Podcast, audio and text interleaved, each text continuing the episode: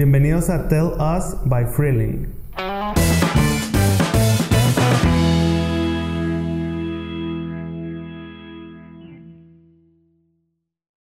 ¿Qué tal? Mi nombre es Anthony Silva y el día de hoy vamos a escuchar muchas cosas interesantes acerca de la diabetes, de esta gran asociación que acabo de fundar que se llama Diabetes Vive Feliz, que nos pueden encontrar en las redes sociales como arroba diabetes vive feliz, donde hablamos de cómo aceptar este padecimiento, cómo fue el proceso en mi vida, de cómo aceptarte a ti seas diabético o no y cómo ayudar a un paciente diabético entre muchísimos temas muy interesantes. No olvides, mi nombre es Anthony Silva y estamos en Olvidados del Espacio.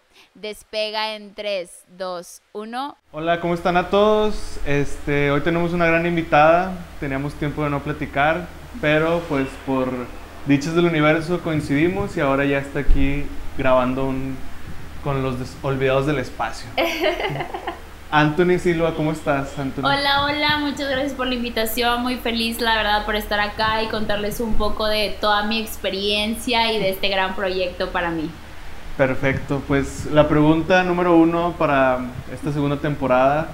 Platícanos, Anthony, cómo fue que empezaste a despegar inicialmente este tema de la cuestión diabetes, eh, digamos, contigo misma y luego posteriormente que ya lo evolucionaste a tomar esta iniciativa en redes sociales. Platícanos a todos los interesados. Pues vaya, es una historia media larga, pero la voy a resumir. Eh, Yo creo que pues mejor no la resumas. O sea, Tres horas hablando y todos aburridos. No se aburran, ¿eh? No nos vayan a dejar porque al final es lo mejor. no, pero les cuento. Yo creo que este proyecto nació por una necesidad propia, ¿no? La gente que me conoce sabe que tengo diabetes, soy diabética tipo 1 desde los 7 años de edad, ¿no? Entonces, eh, comenzó toda esta experiencia o todo esto en mí eh, por las necesidades que yo tuve en su momento. Eh, pasé muchas cosas, situaciones, sabemos que la diabetes, o bueno, los que no lo saben y nos están escuchando, pues es un padecimiento muy caro, ¿no? Si no cuentas con un seguro social o si no cuentas con eh, una solvencia económica estable, pues es algo muy, muy caro, ¿no? Entonces comenzó hace un año, bueno, no exactamente, un año y un par de meses que empezó todo esto en mí de decir, oye, ¿cómo voy a ayudar a los demás? ¿Cómo tomo este padecimiento de una manera positiva, ¿no? Sin estarme quejando, preguntándole a la vida por qué yo, por qué a mí y demás, ¿no? Entonces comenzó por ahí, dije, bueno, voy a empezar a hacer videos, ¿por qué no? Hablar un poco de mi padecimiento, cómo es que vivo cada día con esto, las cosas que nos pasan cotidianamente, quizá quitar los tabús que normalmente existen de, eres diabética y te van a cortar el pie. Ojo, sí pasa, pero hay un porqué de las cosas, ¿no? Entonces es acercarme a la gente para informarla principalmente. Estuve así como unos cinco meses más o menos. Eh, después de esto, pues con ayuda de mi familia y amigos fue como, Anthony, ¿qué más puedo hacer? O sea, ¿cuál es el siguiente paso? Va, voy a hacer una asociación civil. Con todo el show que es hacer una asociación civil, a los que me están escuchando y ustedes que están aquí, es todo un show, pero bueno, eh, no es imposible, ¿no? Entonces, pues comencé con todo ese show de papelería, darme de alta. Todavía seguimos en procesos para poder hacer una asociación eh, demasiado estable y poder ayudar cada vez a más gente, ¿no?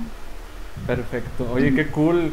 Ahorita también nos platicas cómo fue el proceso de la alta para para, los, que tengan también pensado otro tipo de asociación que pues identifiquen esos, esos pasos también importantes.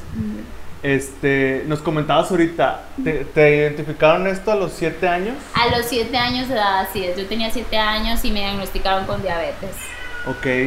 Si quieres pones en contexto un poquito para también a la gente que nos va a escuchar. ¿Qué es la diabetes para los que no saben? Bueno, eh, es un padecimiento que es de por vida eh, tenemos un órgano en el cuerpo que se llama páncreas, que es el encargado de producir insulina. Cada vez que tú comes cualquier alimento, sea carbohidrato o grasa, este páncreas suelta una hormona que se llama insulina. ¿Qué pasa con los pacientes diabéticos? Mi tipo de diabetes, porque existen diferentes, diabetes tipo 1, pues el páncreas deja de producir esta hormona, ¿no?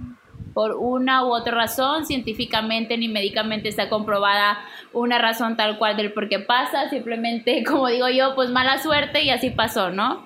Deja de producir esta insulina y ¿qué pasa? Nosotros los pacientes diabéticos tenemos que hacer toda la función del páncreas de una manera externa. ¿A qué me refiero? Que me tengo que estar inyectando cada vez que yo como, ¿no? Eh, metiéndonos un poquito acá, yo llegué con ustedes a la entrevista y les dije, me dan refresco light y después les pedí refresco regular porque tuve una baja de azúcar, ¿no? Entonces, son esas variantes o variaciones que tenemos los pacientes diabéticos, ¿no? El quise estar altos o bajos y, es por eso que tenemos que hacer todo esto que tu páncreas normalmente tiene que hacer, pero el mío es un flojo y lo dejó de hacer. Y bueno, yo te voy a preguntar así como de, de pe a pa, porque realmente no soy, bueno, no somos como expertices en el tema, ni identificamos mucho, pero ¿cómo vas sintiendo, cómo vas midiendo esto? O sea, ¿cómo dices de que ya estoy un poquito abajo, ya estoy un poquito, arriba? Bueno, creo que lo principal es saber los rangos, ¿no? Los rangos normales son 70, 120, un paciente que es 100% sano, ¿no? Una persona diabética puede llegar a 80, 140, ¿no? Depende en qué momento del día se haga su examen, ¿no? ¿Cómo es todo vaya, el cuerpo lo va sintiendo cuando eres diabético, ¿no? Dice una persona diabética, oye, me está bajando. Y bueno, les voy a contar una anécdota. Estoy en el antro y amigas, me está bajando y mis amigas, Anthony, ¿qué estás diciendo? Oigan, no se vayan por el mal lado, me está bajando el azúcar, ¿no? ¿Qué pasa cuando me baja el azúcar? Empiezas como a sentir que sudas, que transpiras de una manera muy fría, empiezas a temblar, quizá te empiezas a comportar como si estuvieras borracho, ¿no? Empiezas a decir muchas incoherencias y tonterías, no coordinas. Entonces, todo esto se va sintiendo poco a poco en un paciente con la diabetes que yo tengo, válgame la redundancia. Pero sí, vas sintiendo eso y dices, oye, ya me está bajando el azúcar, me checo. Yo por ahora cuento con un eh, monitor continuo que va en la piel, que me puede estar checando con el teléfono. Entonces me paso el teléfono y ahí me va diciendo si me está subiendo el azúcar o me está bajando, ¿no? Entonces es por eso que me empiezo a sentir mal y, ah, bueno, ocupo un poquito de refresco. Por eso les dije al llegar, eh, un poco de refresco regular. Órale, oye, está muy cool eso. Yo la verdad desconocía que o sea, podías tener un dispositivo y sí, luego pasar. de hecho acá. Se los enseño a ustedes, los demás no lo pueden ver, pero. Aquí, se ve. Ahí está. Órale, qué cool. O sea, digo, nunca me hubiera imaginado la verdad eso. Este, está muy chido. Y ahora platícanos un poquito más deep, o sea, más así, más, más este, en lo profundo. Cuando te avisan de esta cuestión y luego ya empiezas como a a decir el qué hago para ayudar, eh, ¿qué pasó sobre tu cabeza para decir, lo voy a hacer por redes sociales? O sea, entiendo que es la facilidad, sí, claro. pero ¿cuándo fue ese momento? Porque me imagino que fue como una etapa pues fuerte, a cualquiera nos puede como que sacar de nuestra zona de confort, de nuestra este pues estabilidad emocional. Sí. Entiendo que fue muy, a muy temprana edad y luego ya ahorita dices, bueno, este, evolucionó esto. ¿Cómo fue todo este proceso, De, del inicio hasta ahorita? Pues yo creo que no, no fue nada fácil. Yo creo que hay gente que me ve y dice, Anthony, ¿cómo le haces? ¿Cómo le hiciste para estar feliz a pesar de esto? Creo que yo desde chica, digo, obviamente tuve mucho apoyo médico, fui con psicólogos, psiquiatras y demás, pues era una niña, imagínate una niña inyectándose y antes que no había tanta tecnología era de saca la jeringa y llévate tu hielerita con la insulina y saca la jeringa, cárgatela, inyectate a todos mis compañeros y demás era, oye, ¿qué te estás poniendo? ¿No? No, no siempre fue positivo, esa es una realidad, es un proceso y, y todos los diabéticos tenemos este proceso, ¿no? Que es el, eh, la primera, pues es la depresión, ¿no? El preguntarte por qué yo, por qué a mí, por qué me pasó esto y mil cuestiones más que sabes que no van a tener una respuesta, ¿no? Después de esto y con la ayuda de la psicóloga que puede salir de este proceso siendo una niña que quizá en ese momento con mi inocencia no entendía muchas cosas y ni siquiera sabía que estaba en depresión, pero lo estaba, ¿no? Salí de este proceso, después empieza el estoy sano, no importa si como lo que sea, no va a pasar nada, ¿no? Este momento de rebeldía de decir, pues ni modo, perdón por mis palabras, pero si me voy a llevar la fregada, pues que me lleve, ¿no? Y este proceso se vive más en la adolescencia, a mí que me dio muy joven, eh, este proceso de la adolescencia de, pues si de por sí, siendo sano, eres un despapaya, imagínate enferma y, con este caos, ¿no? Entonces empezaba yo no importa y me siento mal y no me cuido y andando mal que esto a largo plazo tiene consecuencias, ¿no? Gracias a Dios tomé conciencia rápido, ¿no? Y me empecé a cuidar después de esto de, de, la rebeldía, pues empieza la aceptación, el aceptar este padecimiento y tenemos de dos o nos preguntamos toda la vida por qué yo, por qué a mí vivimos amargados o decidimos estar feliz y ver un lado positivo, que fue lo que yo hice y trato de hacer todos los días. Claro, no, no siempre estoy feliz y no siempre estoy sonriendo, hay días y momentos como todos en los que te preguntas mil cosas y, y te sientes triste, ¿no? Pero pues procuro todo el tiempo darle el lado positivo a este padecimiento que yo lo llamo mi mejor amiga, ¿no? En, en alguno de mis videos quizá eh, menciono que la diabetes es mi mejor amiga, ¿no? ¿Por qué? Porque así la quise adoptar yo y porque yo dije, quiero verlo de esa manera, del lado positivo. A pesar de que llega la gente y dice, Anthony, pobrecita, tienes diabetes, y es que mi abuelo le cortaron un pie y se quedó ciego. A ver, time, es que no estamos informados y siempre nos vamos con lo que la gente dice. No tenemos la cultura en México de leer acerca de algo, sino simplemente dejarnos guiar por lo que los demás dicen, ¿no? Bueno, ya me fui un poco del tema, pero después de esto empieza Anthony a decir, Anthony, ¿cómo le vas a hacer? Anthony, ¿cómo vas a ayudar a la gente? Anthony, ¿cómo vas a hacer que la gente no sienta lo que tú sentiste o si lo sientes, se siente identificada contigo y que no es la única persona que lo tiene, sino que vemos muchísimas personas que tienen una buena calidad de vida y, que son diabéticas, ¿no? Entonces dije, pues las redes sociales, ¿por qué no? Eh, comencé así, mi hermano me apoyó mucho en este proyecto, ayudándome a grabar y demás empecé a subir videos, empecé a ver que tenía una buena respuesta, empecé a estudiar yo más acerca de mi padecimiento. Bien dicen que las personas diabéticas tipo 1 se vuelven expertos porque pues vives con la diabetes toda la vida y, y poco a poco te vas empapando de información que quizá una persona sana no sabe más que un médico, ¿no? Entonces empecé ahí a investigar, a leer más de mi padecimiento, enriquecerme, a subir videos. Y así fue como empecé, videos, información, empecé a interactuar con la gente, eso a mí me llena de felicidad y de alegría saber que estoy ayudando a alguien más. Entonces, así empezó, empecé con eso, después de unos cuatro o cinco meses de subir videos, dije, Anthony, ¿qué sigue? Hice mi asociación civil, ¿no? La di de alta, un proceso bastante largo, pero una cosa que me hace muy feliz para poder recibir donaciones y con esas donaciones poder ayudar a las demás personas, ¿no? Y así hay una serie de proyectos que continúan eh, después de, de, todo esto que va paso a paso, pero así es más o menos como inició este proyecto o esta meta de vida como yo la llamo, ¿no? Esta asociación civil que es ayudar y enriquecer a los demás.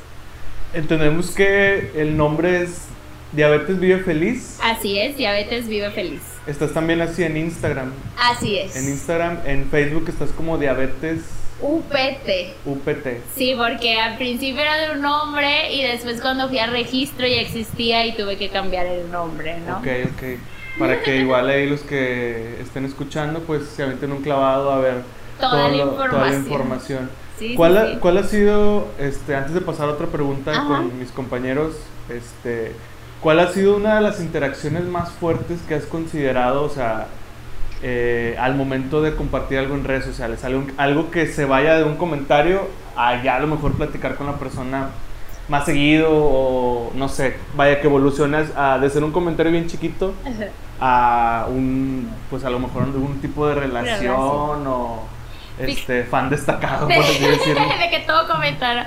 Fíjate que sí tengo una historia. Mi primer video lo, eh, lo comentó una persona colombiana, Gabriel se llama, y él comentó mi primer video y dijo de que yo también soy diabético y demás, ¿no? Empezó a interactuar de esa manera, después me envió inbox de que, oye, es que veo tus videos y veo que siempre estás bien y veo que estás feliz, dime cómo le haces. Y entonces yo empecé a platicar con él, ¿no? Yo le decía, oye, pues es que no ganas nada estando triste, o sea, solamente estás desperdiciando tu vida. Entonces mejor adáptala como tu mejor amiga o como una compañera para ti y pues sonríe, ¿no? Entonces le decía, oye, me gusta mucho eso y me escribía, no sé, una vez por semana, de que Anthony, ¿cómo amaneciste hoy? ¿No? Y de que, ay, pues amanecí en 180, amanecí mal, de que, ay, yo también, ¿no? Y empezamos, ¿cómo te corregiste? ¿Y cómo, qué comiste? ¿O, qué o cómo te inyectaste? ¿Cuánto te inyectaste? ¿No? Entonces ya hacíamos como una plática más amena. Después empezamos a platicar casi diario porque él tenía como ese problema de no aceptar el padecimiento. Y empezamos, oye, ¿qué onda? ¿Cómo estás? ¿Cómo vas?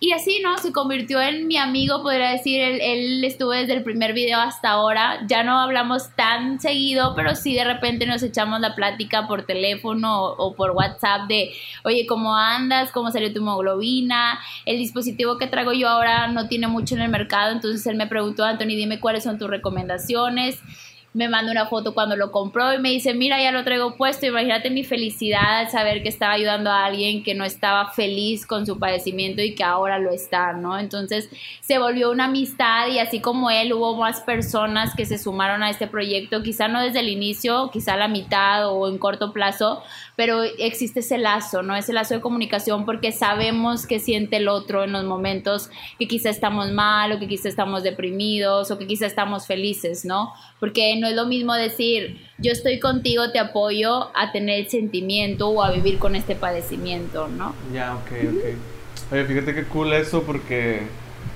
pues aquí enfocado un poco al, al rango que platicamos de redes sociales, pues evoluciona de un comentario a, ¿Sí? a ya tener llamadas telefónicas pues estrechas, digamos por así decirlo, por el mismo tema. Así es. Este, a mí me llama mucho la atención que este, empezaste con videos, porque, o sea, porque no un blog, porque no puro texto, porque no a lo mejor fotos, o sea, porque videos. Fíjate que videos, porque bueno, desde niña a mí me gustó mucho la televisión y demás. Estuve como modelo algún tiempo de mi vida, eh, también actuando, tomando cursos de actuación. Entonces, es algo que me gusta mucho y que disfruto. Dije, ¿por qué no? Pues voy a hablar de mi diabetes y voy a disfrutar haciéndolo también, ¿no? Entonces, por eso empecé a, a grabar en vez de hacer un blog o escribir y demás. Empecé a grabar eh, mediante Facebook y después hice mi canal de YouTube y empecé a subir ahí los videos y los compartía a, a, Facebook, ¿no? Que es lo que más impacto ha tenido hasta ahora, que la gente ha interactuado más, porque pues hay gente de 7 años, 9 años, hasta 60, 70 años que interactúan conmigo por medio de Facebook, ¿no? Pero esa fue la razón, porque es un medio que me gusta, que me llama la atención y que también dije, bueno, ¿qué es lo que está impactando más ahora? Pues son las redes sociales, ¿no? La televisión ya la gente casi no la ve, gente no tiene la cultura de leer, entonces el primer impacto es lo visual, ¿no? Entonces dije, bueno, voy a hacer videos. Entonces, este, Facebook fue, fue tu primer canal. Facebook. Y, después YouTube. Así y, es. ¿Y por qué elegiste Facebook y no YouTube, que es, pues, este, por la plataforma de videos como... Más fíjate que tenía miedo, ¿no? O sea, como todo empecé y dije yo, ay, me va a ver una persona, ¿para qué subo YouTube, no? O sea, me va a ver mi mamá y mi papá y ya, ya nadie más me va a ver. Entonces, por eso empecé a subirlo en Facebook, ¿no? Porque quizá compartía en mi red social o en mi Facebook personal y llegaban más personas aunque no fueran diabéticas. Por lo menos mis amigos que tenía en Facebook veían el video ya sea por morbo o por informarse eh, acerca de eso y así es como, como comencé, vaya, dije yo, va a impactar más en Facebook y después en YouTube. O sea, viste una posibilidad de penetración más fuerte en Facebook que en ¿Sí? YouTube. Por así es. Sí. sí. porque aparte estás acostumbrado a ver los youtubers de 5 mil, un millón, y decía yo, oye, no, pues vaya, o sea, ¿qué estoy haciendo aquí? Pues bueno, este, yo la verdad sí sé de primera mano, bueno, de segunda mano, cómo es vivir con diabetes porque mi hermana es diabética. Mi abuela es, diabética también, creo que mi abuelo también. Entonces sé lo difícil que es al principio, como aceptar pues esta enfermedad, ¿no? Y voy a, voy a platicar una anécdota así rápida de, de mi hermana, que, que, ella sé que escucha los podcasts, se llama Diana. Ella empezó a perder peso es así más o menos gordita, rellenita, y empezó a perder peso y todos le decían de que, oye, que estás a dieta, y mi hermana, y mi hermana, pues bueno, solo algunos sabían, o sea, yo no sabía que tenía diabetes, entonces ella, ella empezó a decir, no, pues sí, estoy haciendo dieta, que no sé qué, Y dije, órale, pues qué padre, ¿no? Qué chido. Y ya fue un momento donde, pues sí explotó, ¿no? Pues era, ¿sabes qué? Pues ya tengo diabetes, no les quería decir, para no asustarlos. La verdad, creo, creo, creo que fue al contrario porque yo sí me asusté y dije, ay, güey, o sea, diabetes, ¿qué onda? Porque sabía que pues es una enfermedad que no tiene cura, ¿verdad? O sea, pero pues cuando pasa el tiempo ya pues ella recibe el apoyo de todos, ¿no? Porque ya mi abuela tiene diabetes y pues sigue sana hasta, hasta la actualidad, ¿no? Y sé lo difícil que es y sé lo difícil que representa el tener diabetes y el tener la... como el estar constante chequeos, en los cuidados, de que medirte el- como, que, o sea, picarte cada... O sea, es difícil, ¿no? O sea, y picarte con la insulina, que a veces te picas demasiadas veces en la pierna, y luego ahora te vas al brazo, y luego otra vez la pierna, y luego la otra pierna. O sea, Y no sé sale que- moretón. y luego sale moretón, entonces es difícil, pero yo creo que no es imposible porque a la actualidad mi hermana sigue, se embarazó, se casó, tuvo un bebé, o sea, perfecto, o sea, no, solamente a lo que quiero resaltar es de que sí es difícil, pero no imposible, Así exactamente. O sea, tienes que tener la, la cabeza muy fría en ese sentido y, pues solamente cuidarte. Sí. Y, y digo, perdón te interrumpa, pero al fin de cuentas, y malamente es algo que yo con mi asociación quiero quitar. Tenemos ese tabú de escuchar es diabética, pobrecita, le va a pasar esto. Pero no, ¿por qué? Porque no estamos acostumbrados a escuchar, a leer o a ver los casos de éxito. Siempre nos vamos con lo malo. Y sí, digo, lamentablemente México está en uno de los primeros puestos de, de gente que muere por diabetes. Pero la pregunta acá es, ¿por qué se muere por diabetes? Y te aseguro que es porque no se cuidan, porque les valió, porque se sintieron poderosos, porque dijeron no me va a pasar nada y el día de mañana vinieron las consecuencias, ¿no? Y es algo que a mí me gusta resaltar mucho en mis videos, es decir, oigan, soy diabética, pero puedo tener una excelente calidad de vida, está mejor que una persona 100% sana porque me voy a cuidar más que lo que se cuidan los demás, ¿no? Y así como tu hermana hay muchísimos casos de éxito, muchísimas personas del medio, actores, cantantes que son diabéticos y que ni siquiera sabemos y tienen una excelente calidad de vida. Sí, está muy padre eso que mencionas porque pues, es la verdad, o sea, solamente vemos como que lo malo, ¿no? O sea, o sea, que es importante que estos también sean como que un canal también para hacer como que conciencia y, y provocar algo en la gente de que realmente, o sea, sí, es una enfermedad, una enfermedad siempre representa como que esta...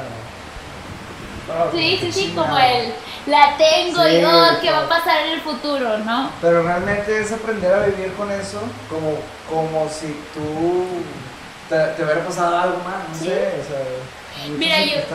Sí, perdón te interrumpa, pero yo siempre interrumpo, ¿eh? Como ya notar. Pero sí, yo siempre digo y también lo menciono en, en mis escritos, en mis posts o en mis videos.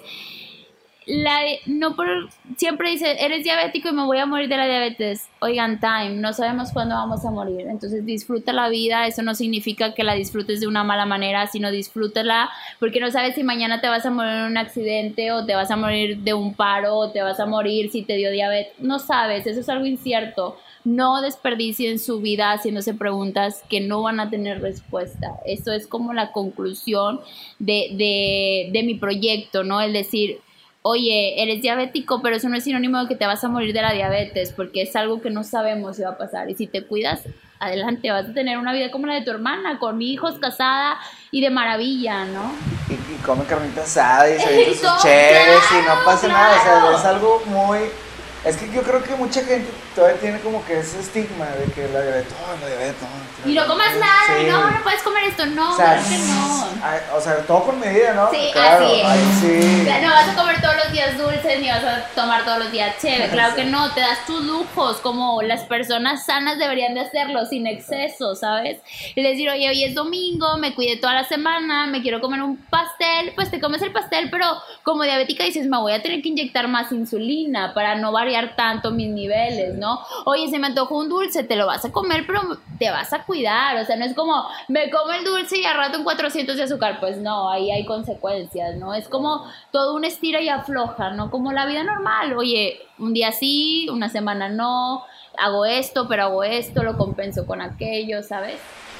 Yo, yo te quería preguntar, ya cambiando un poquito de tema, Sí, claro. este, pero lo mismo es, cuéntanos una anécdota o experiencia de, digamos, tu primer gran logro con tu asociación. O sea, cuando tú dijiste, ok, voy a seguir con esto siempre.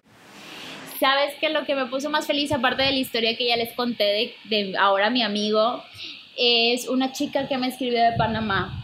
Esta chica me escribió muy desesperada diciéndome, Anthony, necesito ayuda, de verdad. Ella es de, no me acuerdo si de Colombia,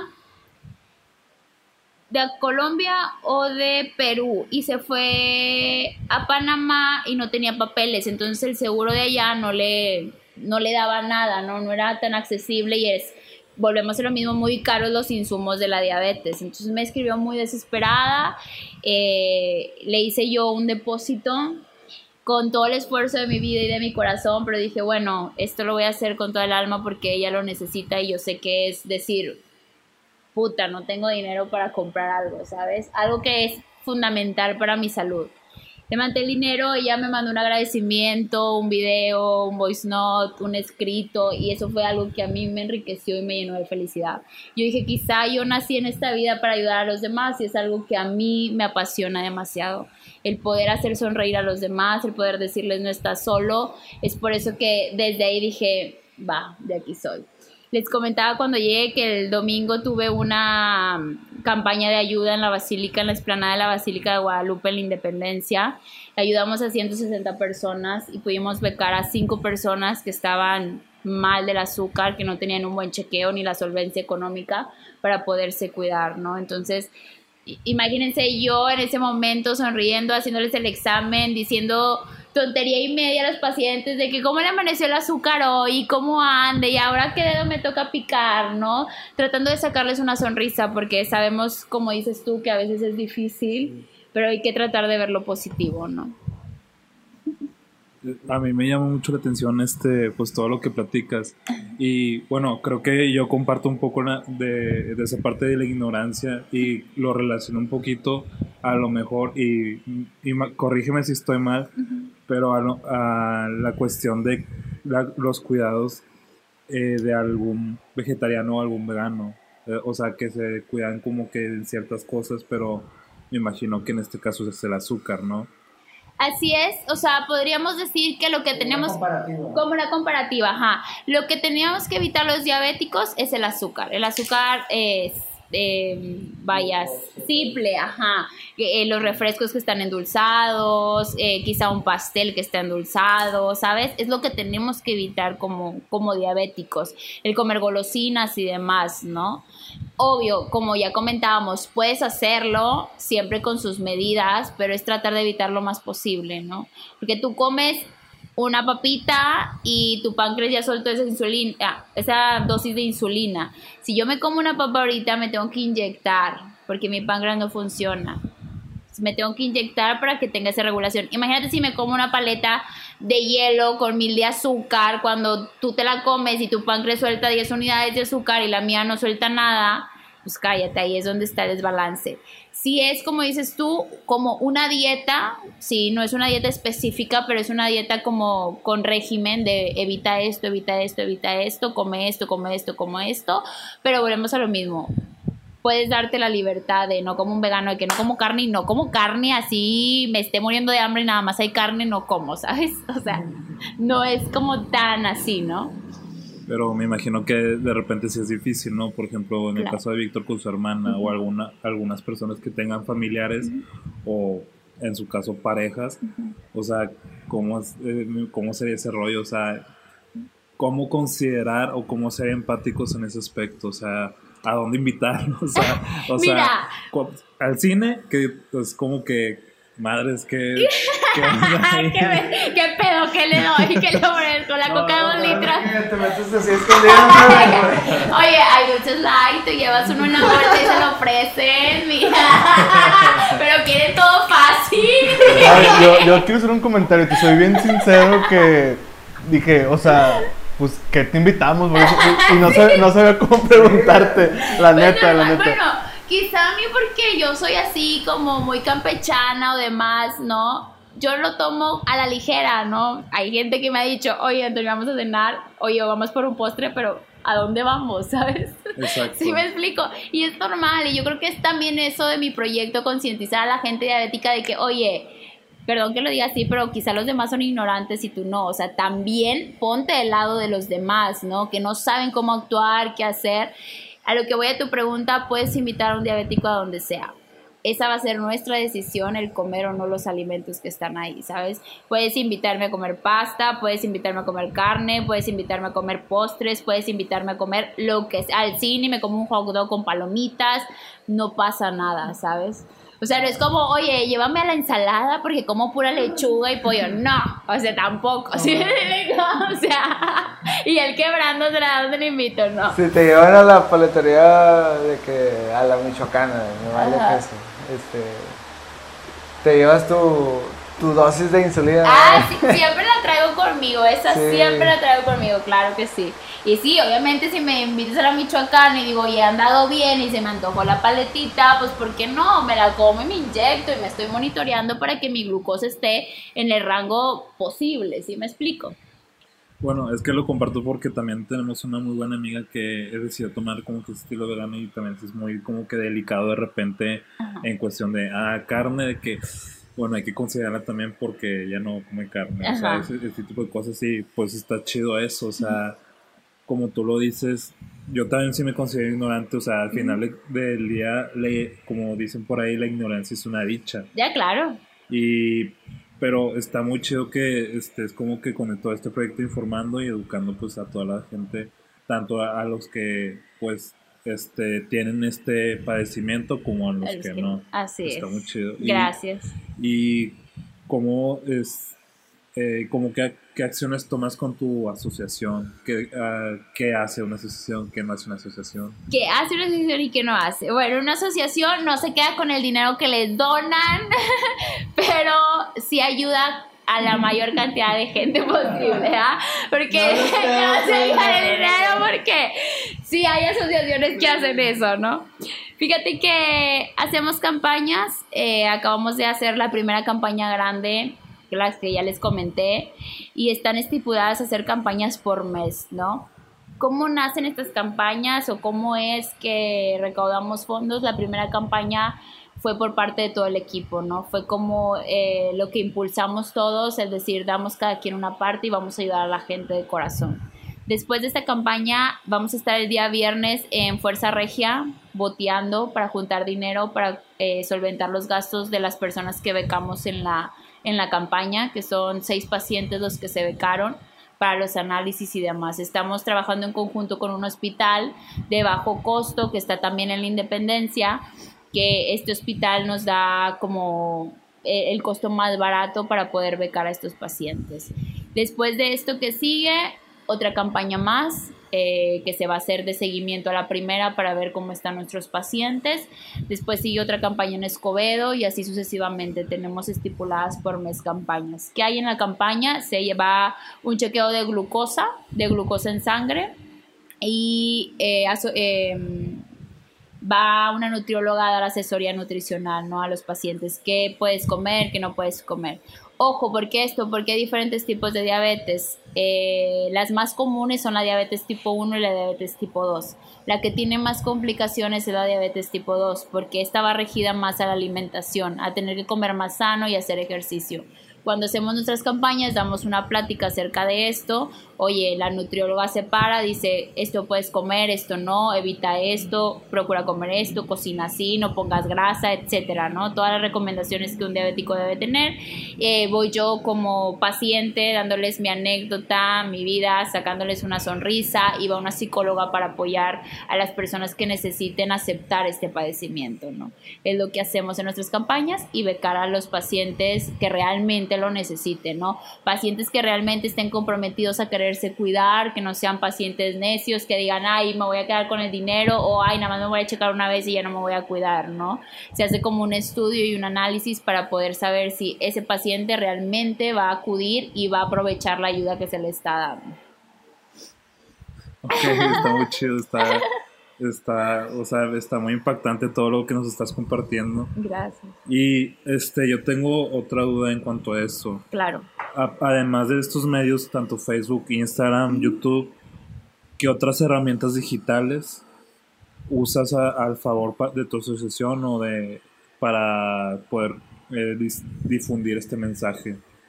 Por ahora solamente tenemos eso, estamos trabajando en la página de internet, se le está haciendo todo el contenido y diseño que probablemente queremos que empiece en diciembre, ya bien, bien hecha. Eh, y es el proyecto en cuanto digital que tenemos eh, más próximo, vaya. Y al- a, lo mejor también voy a pecar de ignorante cuestión de asociación, pero ¿has escuchado el crowdfunding?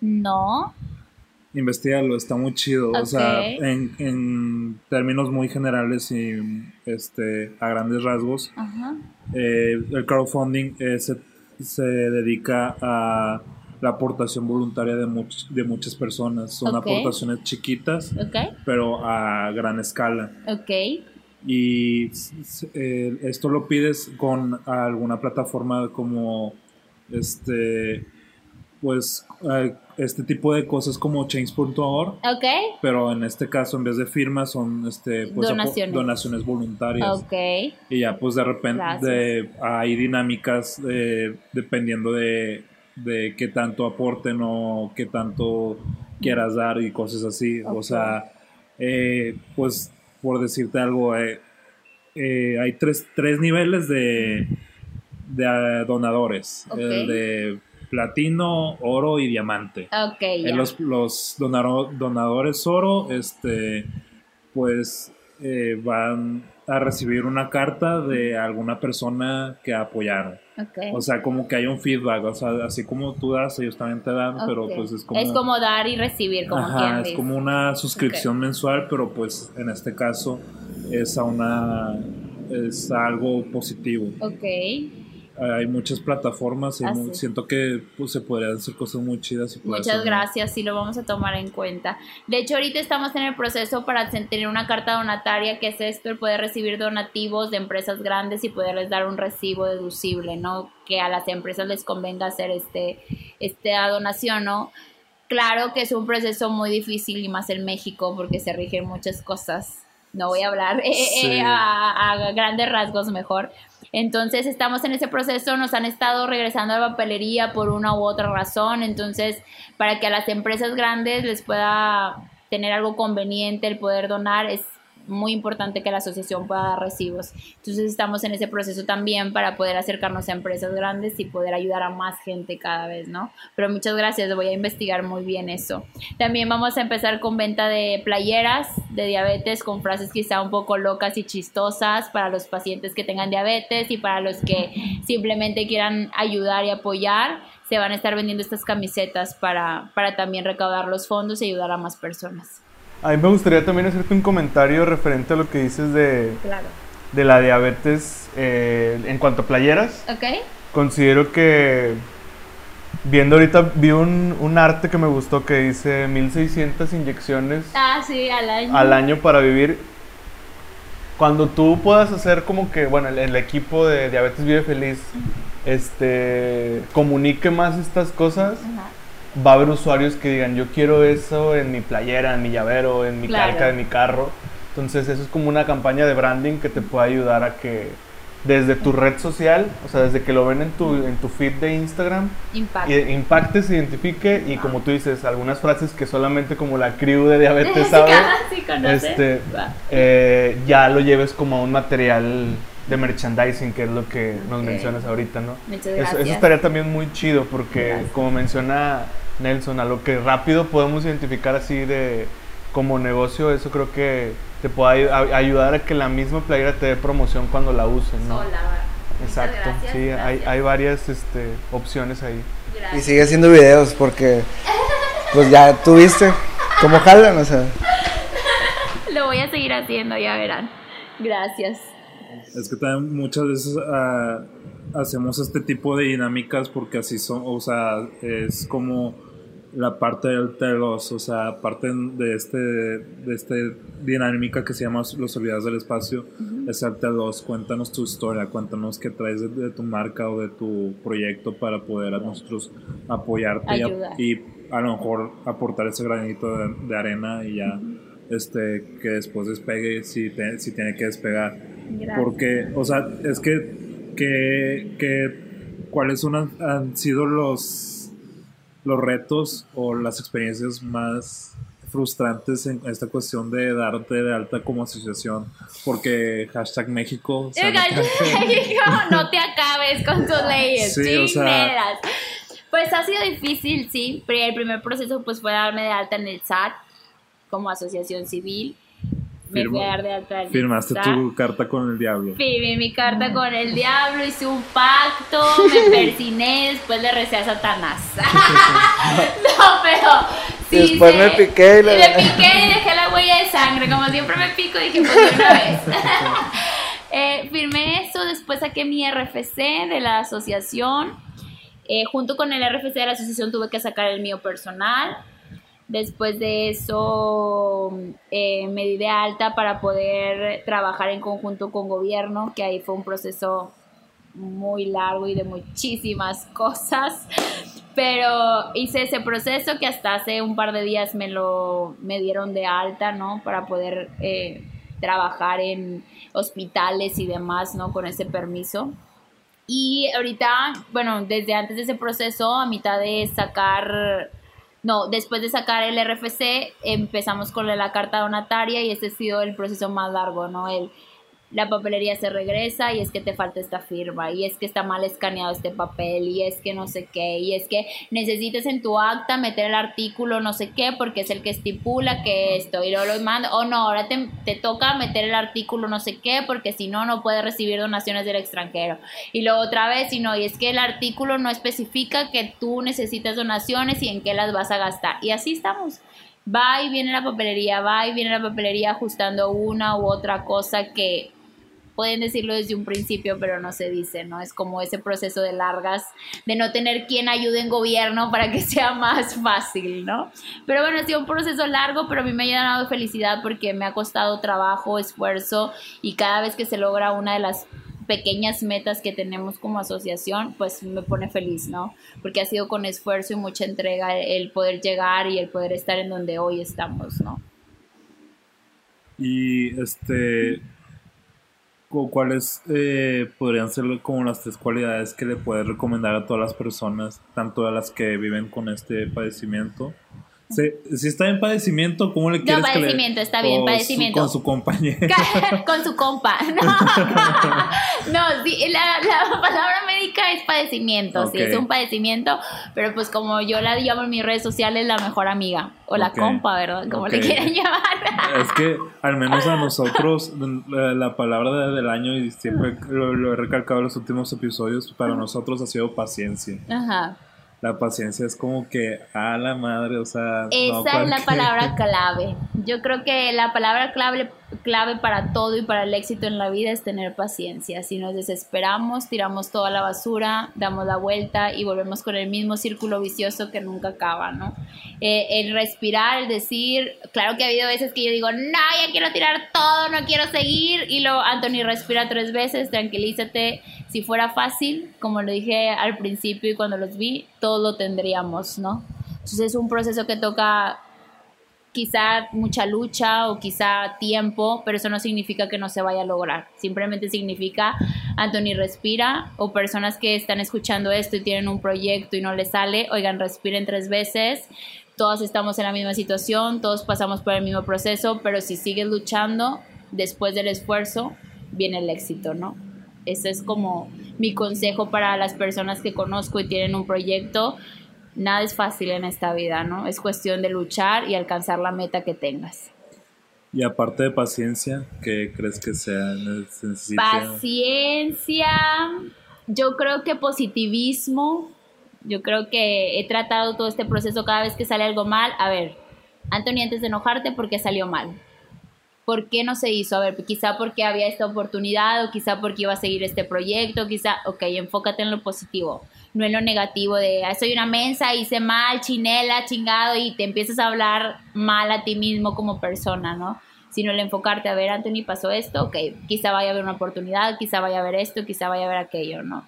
Esta es una de las cosas que, que, siempre recargo y también yo creo que en mis videos el estar positivos, el tratar de ver lo bueno en cualquier situación que nos pase por más difícil que sea, ¿no? Porque después nos llenamos de tanta energía negativa que es cuando dejamos realmente lo importante por enfocarnos en cosas que son vaganas. Yo creo que tú, tú vas por un buen camino hasta ya vas como que encaminada a ser influencer, lo que comentábamos ahorita. De que pero un influencer que realmente, cuando te escuchamos hablar, sí deja. Lo que comentábamos la otra vez, ¿no se acuerdan? De que tú en lo personal, de que Emanuel siempre dice, de hecho le ha mandado mensajes y me, me, consta que les ha mandado mensajes a influencers de que, oye, ¿qué estás, qué estás dejándole? ¿Qué le estás aportando a tu comunidad digital? O sea, En, tu parte, pues yo creo que está, estaría genial de que, de que des un tema de valor y que hagas una conciencia, ¿no? Sí, pues digo, al fin, perdón, al fin, al fin y al cabo es eso, o sea, es como me decía un amigo y me decía, Anthony, a ver, ¿qué quieres lograr? ¿Quieres ser influencer? Y le dije, no quiero ser influencer porque no quiero ser una persona que tenga una imagen y una cabeza hueca. Quiero informar a la gente. Y ojo, no estoy diciendo que todos los influencers sean así, pero estar más enfocados en lo en lo no importante, como en lo superficial, en la bolsa que compraron, el que si se ven bonitas, el que si se pusieron votos, en el unboxing, en el que y esta crema que ni siquiera usan y dicen que está maravillosa y etcétera, ¿no? En cosas falsas lo llamaría yo así.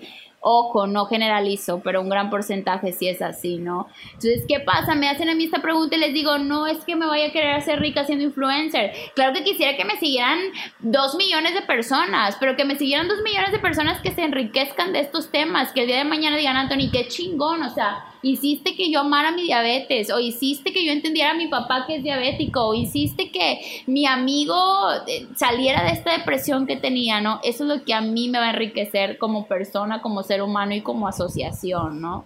El no ver lo vagano, sino lo interior. Y no nada más a las personas diabéticas, sino en general, porque a veces hubo videos que hablan en general, ¿no? En, en, en toda una persona cuando tenemos un caos en la mente y cómo es que debemos ordenarlo, cómo les recomiendo yo ordenarlo, cómo el decir, no eres el único, o sea, todos tenemos esos procesos difíciles en la vida, ¿no? Ok, yo quería ahorita hacer una pregunta ligada a, a lo que comentas, bueno, lo que comenta Vic.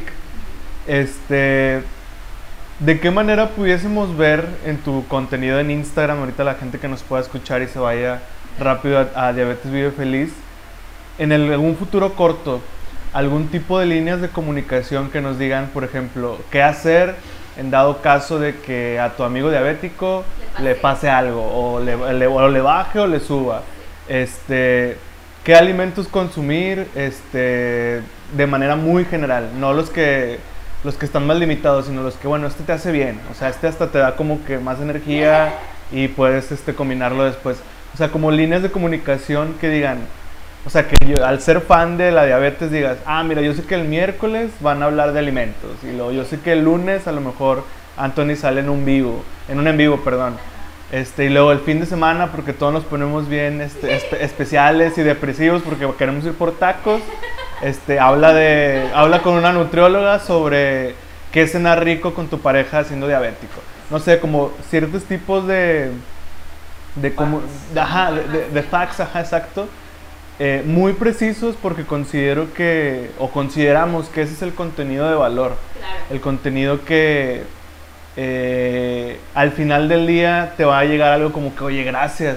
Yo lo había pensado, pero tú lo estás haciendo. Y desde ahí ya pasas a esa etapa de ser un, de ser un simple mortal ah, a ser un influenciador digital, porque al final entregas eso de manera gratuita y con toda la intención de ayudar.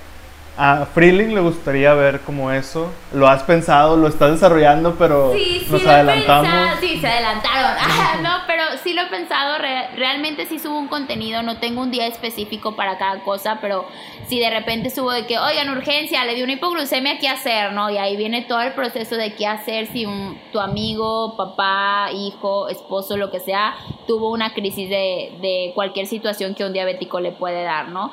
No tengo estipulado por día porque aparte de este proyecto pues tengo mi trabajo y demás, entonces me absorbe tiempo una y otra cosa. Siempre trato de, de estar eh, activa todo el tiempo en las redes sociales, de decir una u otra cosa. Está estipulado en enero que se abra ya el lugar físico de la asociación.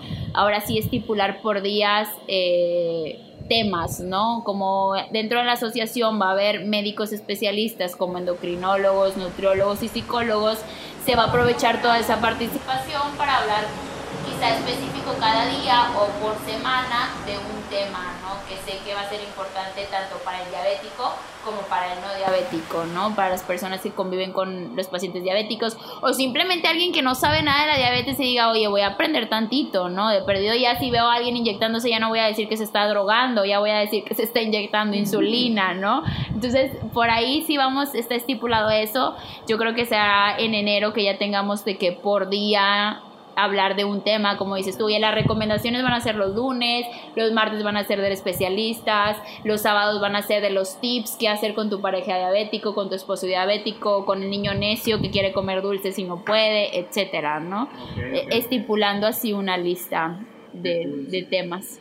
Si consideramos como, bueno, yo tengo un comentario porque simplemente hablar de diabetes entiendo que es Sí, un, panorama bien amplio. Sí. Este, y consideramos que, que eso, en cuanto a consejo, en cuanto a comentario incluso, este, pues sí puede aportarte algo que ya a lo mejor te viene correteando. Sí, gracias, gracias. Este, ¿Algo que agregar? Este, es que también me impresionó un chorro que a pesar de no haber estudiado, no, no especializarte en la rama de lo que nosotros nos dedicamos, entiendes muy, muy bien las reglas del juego. o sea, las reglas del juego en cuestión digital. Y, o sea, eso se lo aplaudimos a muchas personas que lo entienden y muy pocas lo llevan a cabo y lo entienden. Porque em, normalmente y se entiende que alguien abrace su proyecto y es que sea su bebé. y es como que vean mi bebé, está muy bonito, véanlo, es, miren, ya le vieron esto, ya le vieron otro, mírenlo, miren, y es como que no se trata de eso, sino son tres pasos, o sea, encontrar una audiencia que tú ya la encontraste, o sea, o sea todas las personas que sufren este padecimiento e incluso a sus allegados, solucionar sus problemas y generar la comunidad y estar como que este, atrayendo y simplemente generar una conversación porque es como una bola de nieve. Yo también yo lo relaciono mucho con, a lo mejor, este, muy término de regio, de que cuando estás haciendo una carne, que es de que el, el humo es muy chismoso.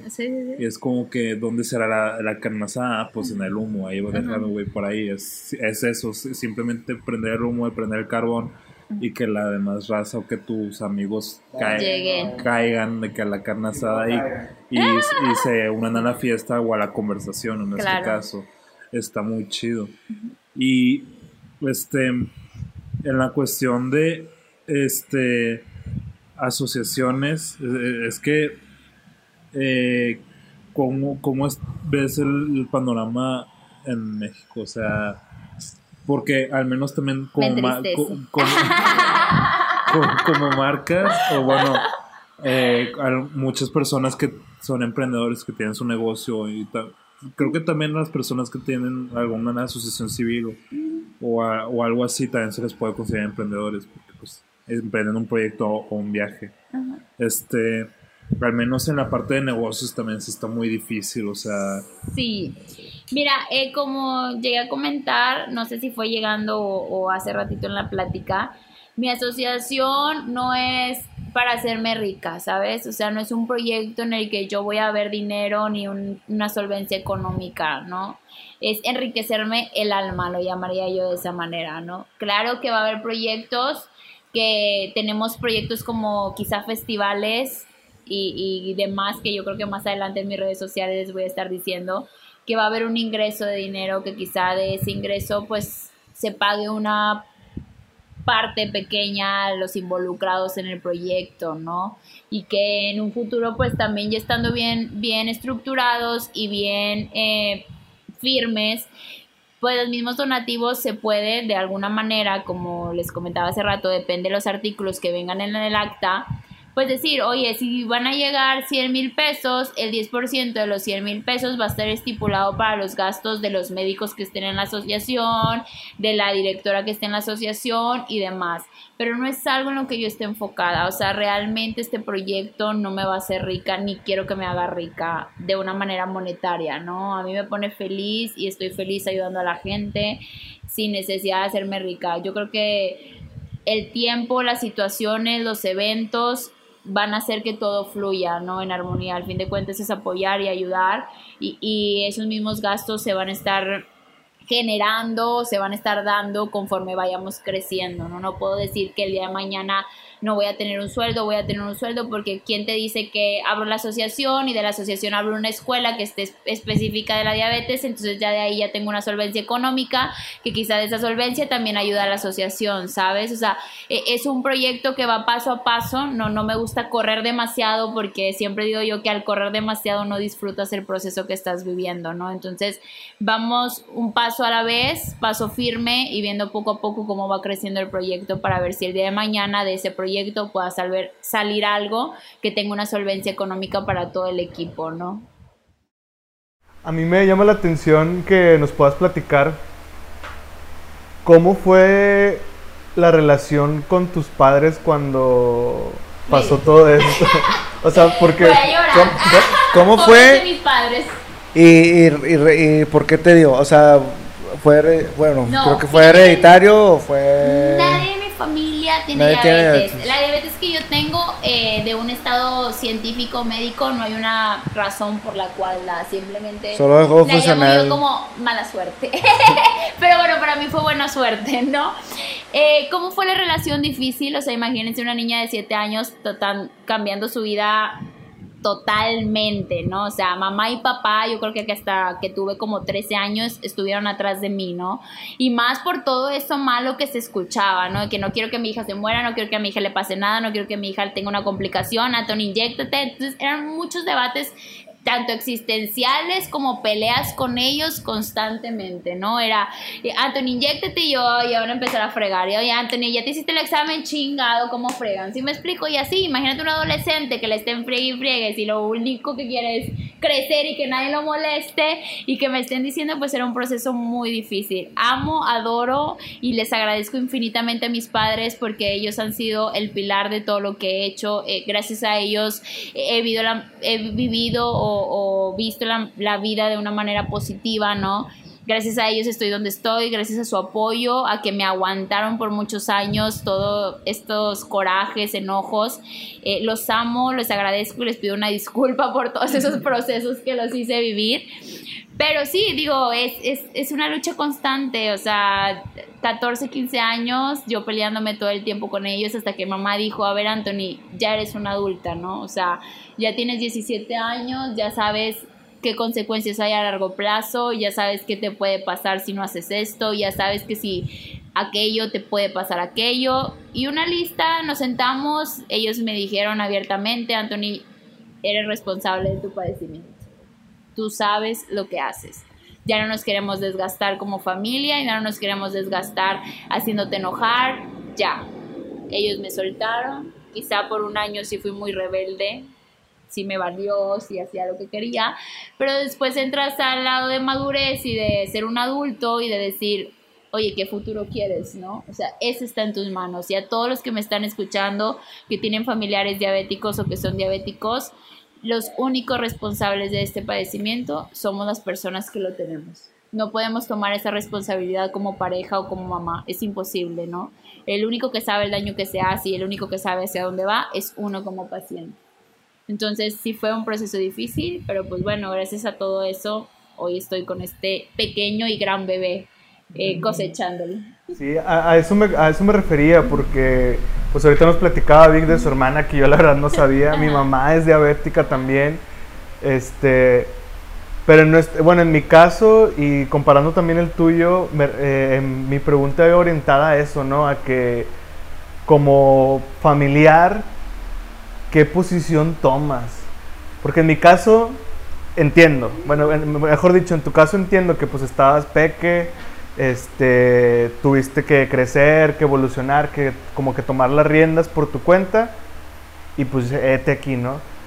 Y en mi caso como pues como hijo, mis responsabilidades dentro de su mi casa que es su casa es eh, pues no llevar ciertos alimentos, no comer enfrente de mi mamá ciertos alimentos, porque realmente lo único que, ello, que a ella ha hecho en cuanto a eh, involucrarnos, porque desde que tuvo la, no, no, o sea, lo tuvo ya grande, Es más Este, ya. Exacto, entonces lo único que no fue, recuerdo en ese momento que sucedió, eh, sus comentarios fueron, ¿saben qué? Nada más limítense a comer cosas enfrente de mí que se me, que se me antojen por, y demás, porque pues eso sí me afecta mucho, ¿no? Pero a partir de eso no hemos tenido como algo así de que súper complejo o un proceso así muy irritante o demás, pero este, pues me queda claro que con tu punto de vista y tu último comentario de que eh, la, la diabetes la toma quien la tiene, creo que es un mensaje muy conciso para la banda o los, la gente que nos está escuchando, porque luego va a pasar lo, lo- o como en el caso de Vic, que Claro. ah, chis, pues no, ¿en qué momento Que- tenías, ajá, no? o sí, sea, y, y tú como familiar en el fondo me imagino que es como que, chin, ¿qué, qué hago, Que, no? ajá, Sí, es esa cuestión y esa pregunta. Digo, qué bueno, tienes una súper buena comunicación con tu mamá y así igual los que nos escuchan de que, oye, si algo te molesta y estás con tu familia y existe esa confianza, oigan, eviten esto, ¿no? Digo, la comunicación llega lejos. Si tú tienes buena comunicación y confianza con las personas que te rodean, vas a tener éxito, ¿no? Entonces, es eso, si tu mamá te dijo, oye, evita esto, pues lo evitas, ¿no? Lo evitas por su bien y por tu estabilidad mental de decir, le estoy ayudando a mamá, ¿no? Así igual cuando tienes 7, 8, 10, 9 años. Obviamente que cuando eres un niño, pues no puedes dar una respuesta tan concreta porque pues vas al kinder, vas a la escuela, tus amigos están comiendo, te tienes que inyectar y te están diciendo de cosas o no falta el niño eh, que está ahí de fregando, iba a decir una mala palabra, pero me la borré. Que está, está fregando, chingando, eh. chingando y que te da el dulce y cómete el dulce y tú no puedes y come, ¿sabes? O sea, Sí, sí, es estresante.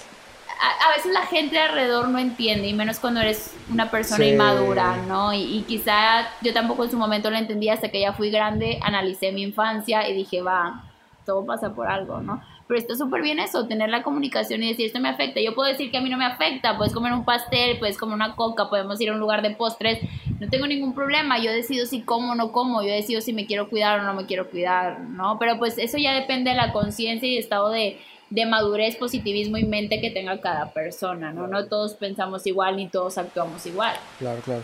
Este, yo tenía como una duda porque, o sea, a lo largo de mi vida he conocido a gente que tiene diabetes y veo que a las personas, eh, hombres, o sea, les, les da como que les pega más duro.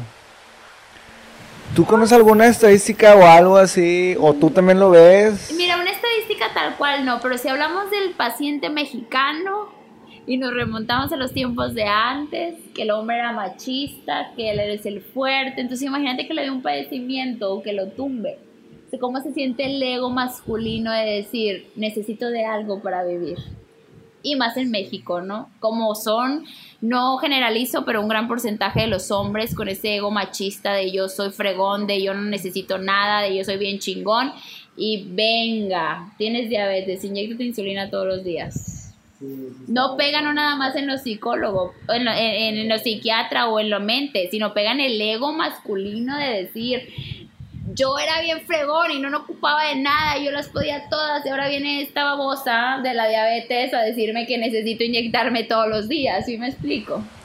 Sí, porque yo también, o sea, otro familiar que realmente, pues sí, es como, viene de ahí, ¿no? Es, es hereditario. A lo mejor yo puedo tener o me puede dar. Ya sé, ya sé. Chingada, no me regañes. Ah, no, espérame, espérame, tiempo. Iba a decir algo, iba a decir algo. De que, por ejemplo, a un tío eh, le dio diabetes y le cortaron la pierna. A ver, pero te voy a interrumpir. ¿Tu tío se cuidaba? Eso es lo que te iba a decir. Pero, pero también conocí a otra persona que no era mi tío, que hace poquito la, la vi en el, en el hospital y, es- y le quitaron la pierna igual. O sea, ya van como, y conozco otros ya, tres, O sea, y ya- pero a lo que voy es que son hombres. O sea, como, como que no sé si realmente nos valga madre y no nos cuidemos. No, pero yo creo que hay un porcentaje general. Ok, ok. Perdón. Bueno, y lo das de cuenta que a mi tío pues le cortaron la pierna y le pegó mucho hasta que le dio un derrame cerebral y ahorita ya está bien, o sea, ya como que se alivianó. Pero sí le, o sea, sí fue muy duro para él porque Fíjate que en cuanto a estadísticas es general, o sea, hay hombres, no las tengo aquí literal para darles el número Sí, no. exacto, en mis gráficas y videos vienen la- las cifras exactas, pero es general, hombres y mujeres les ataca este padecimiento Sí, y a hombres sí, y mujeres claro. pueden cortar las extremidades, ¿no? Pero, pero sí, o sea... Pero es porque no te la- cuidas, La o sea. pregunta acá y, y a lo que yo siempre hago mucho énfasis cuando alguien se acerca, me conoce que soy diabética y me dice, pobrecita, mi abuela se murió de esto y a mi abuela cortaron un pie, siempre les pregunto yo, a ver, primero pobrecita no, o sea, tengo manos, piernas, veo, camino, todo igual que tú, ¿sabes? Segundo es, tu abuela, tu tía o tu tío se cuidaban y la respuesta es no. No, siempre andaba en 300, andaba en 280, andaba en 500 y se desayunaba el pan y una coca regular y cenaba un cereal con leche y cereal con azúcar Miel y ajá, y comía hotcakes con miel. A ver, pues espérate, o sea, la pregunta acá es, ¿tiene una consecuencia de la, de la diabetes? Sí. ¿Por qué? ¿Se cuidaba o no se cuidaba? Esa es la cuestión y normalmente y el 100% me atrevo a decir es porque no se cuidan, porque no tienen un cuidado, porque la diabetes es un padecimiento silencioso. Ahorita estás bien y te va acabando en el tiempo. Ahorita estás bien, me siento bien, no importa si estoy en 300, no importa si estoy en 400. El día de mañana vienen las consecuencias. tú ibas a decir algo relacionado a eso, ¿no? A los Sí, cuidados eh, o cómo te da. o- Exacto, ¿cómo, cómo, o sea, cómo pudiésemos compartir o, por así decirlo, algunos tres o cuatro puntos de personas que tal vez tengamos la herencia, en el caso de mi mamá, y qué tenemos que hacer? Me imagino que un check-up o demás, pero... Eso es lo más importante. Exacto. Primero, picar el dedo y- No, tienes que pinchar el otro. No, primero tengas o no herencia de diabetes, por favor, una vez al año háganse exámenes generales. Esto es para evitar cualquier complicación o enfermedad. Los mexicanos lamentablemente no, no tenemos la educación o la cultura de hacernos exámenes generales. Aunque tú dices que eres Tarzán y que nada te pasa y que soy Hulk y que la... No, a ver, ubícate, ¿no? Si, si detectamos un padecimiento a tiempo, lo podemos atacar, ¿no? Lo podemos quitar, lo podemos tratar, etcétera, ¿no? O una enfermedad. Primero es eso, yo les doy como, como tip o, o como consejo general a todas las personas, sean diabéticos o no, tengan esa cultura de checarse el azúcar.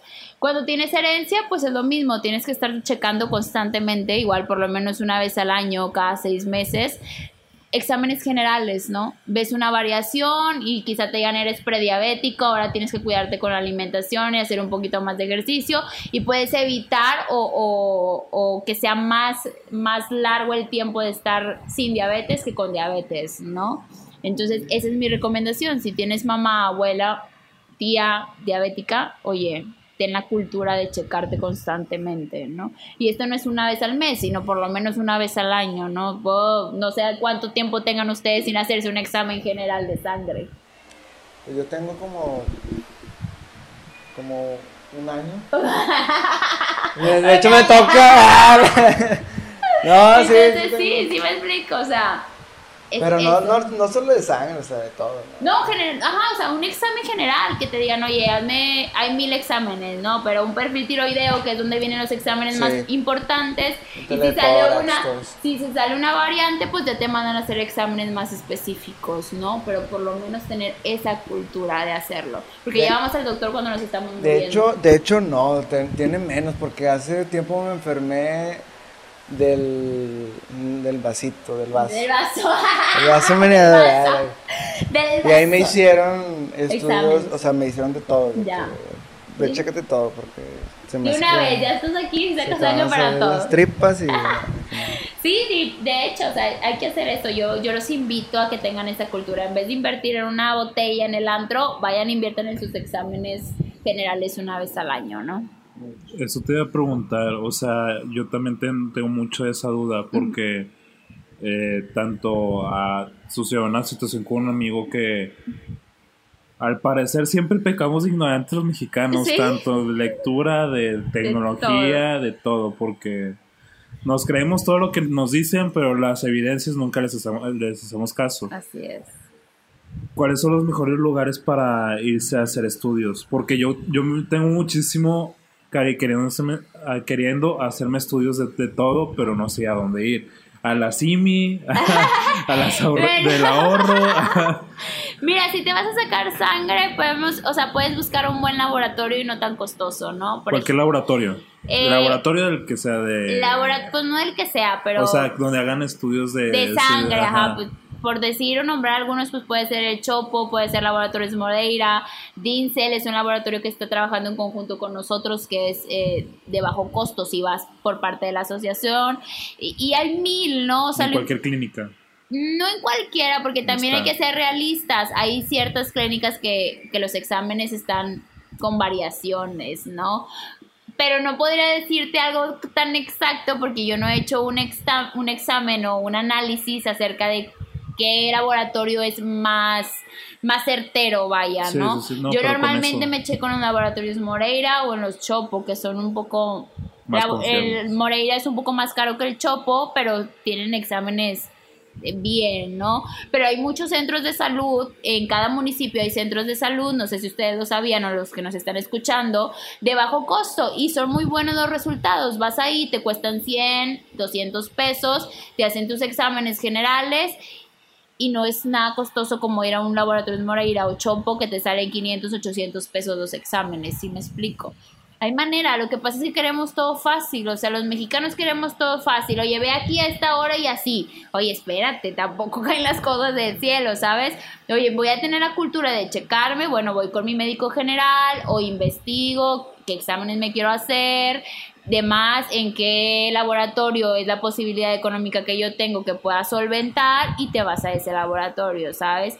Pido una disculpa porque realmente no he hecho un análisis de los laboratorios y cuáles recomendarles, pero les digo los que yo cotidianamente voy, ¿no?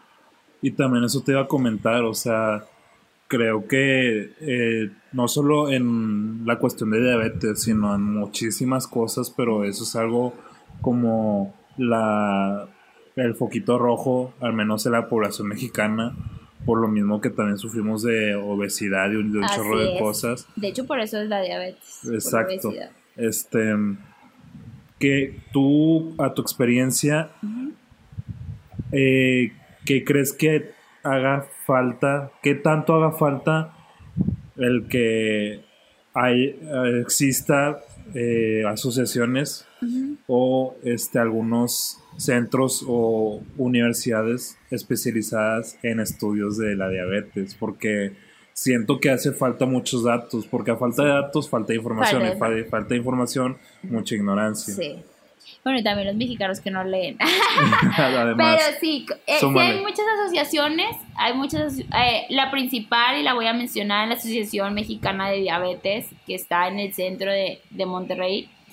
Eh, esa asociación yo la conocí, fui a donde yo me acerqué cuando era una niña, cuestiones personales y demás, me alejé.